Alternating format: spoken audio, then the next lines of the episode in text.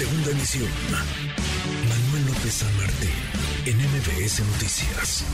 Agradezco estos minutos a Carlos Alberto Torres, experto en temas eh, de aviación. Carlos, qué gusto, ¿cómo estás? Igualmente, Manuel, gusto saludarte. Hacía yo memoria ahorita antes de entrar contigo de la primera vez que hablamos del avión. Yo creo que fue principios del 2019.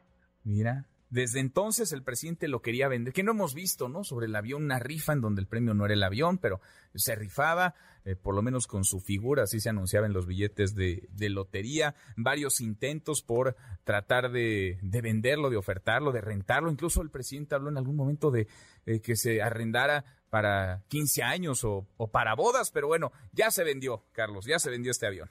Finalmente se vendió, Manuel, y en estas cuentas, pues de alguna manera alegres, porque los 1.600 millones, pues suena como mucho dinero, ¿no?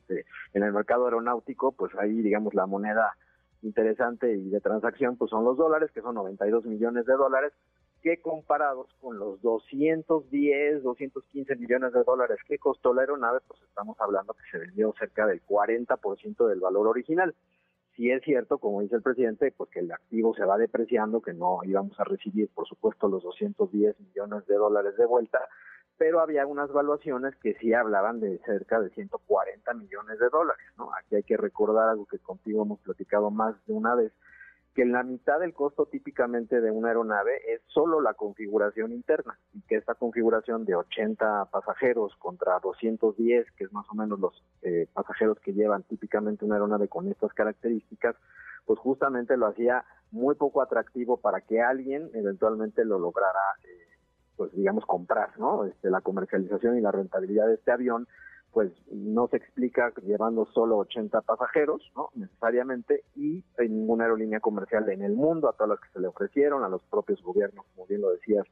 eh, de algunos países, pues siempre el pero era el tema de la configuración, ¿no? Entonces, creo que pues finalmente se, da el, el, avión a un precio pues de remate, se habla de un ahorro incluso por parte de Banobras de otros 17 millones de dólares en ahorros, eh, de que hay de intereses que el gobierno tenía que pagarle a Banobras, hay que acordarse que pues finalmente el avión tendría que estar terminado de pagar en el 2027 y a partir de ese momento ya entraba, digamos, a propiedad de la Secretaría de la Defensa. El propio avión también, tú recordarás, Manuel, que se dijo que iba a ser uno de los aviones de la flota de la aerolínea del gobierno. Al final, pues se remata en este valor. Me parece que, pues, al, al presidente, pues es una buena noticia.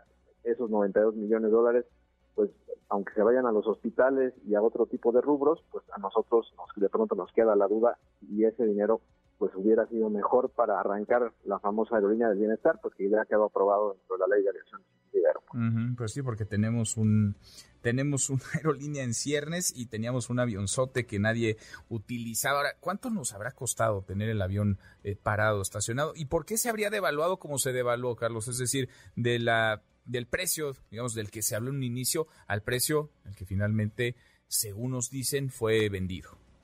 En buena medida tiene que ver con la parte del mantenimiento.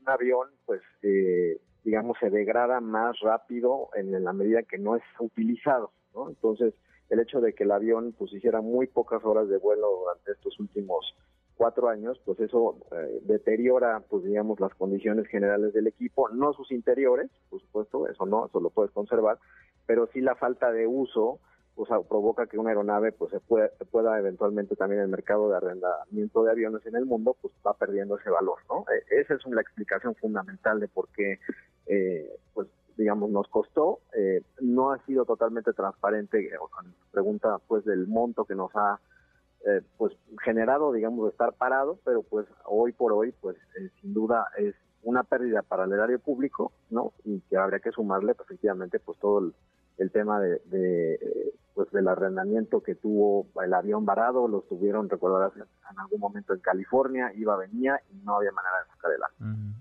Ahora, me imagino que el avión, eh, que no está en México, ¿no? ¿No está estacionado en México o sí está en México estacionado, Carlos? Ya, está, ya, está, en México, ah. ya está, y lo trajeron a mediados de marzo de ah. California, entonces yo creo que ya veían por ahí pues alguna luz. ¿Y dónde lo tendrán? ¿En el AIFA? No, estaba en el aeropuerto de la Ciudad de México, ah, eh, hasta donde tengo entendido, y em, pues bueno, a partir de ahí pues corren estos 10 días para que el gobierno de, este país exsoviético eh, pues vuele la aeronave y llegue hasta allá y pues bueno, ya veremos qué destino este, tiene con esa matrícula. A ver si le hacen, pues, hay manera de seguirlo. A ver si le hacen la gira, la gira del adiós al avión presidencial, al TP-01, al José María Morelos y Pavón, ese que no tenía ni Obama. Gracias, Carlos. Te mando un abrazote, Manuel. Que Otro de vuelta, muy, muy buenas tardes. Redes sociales para que siga en contacto: Twitter, Facebook y TikTok. M. López San Martín.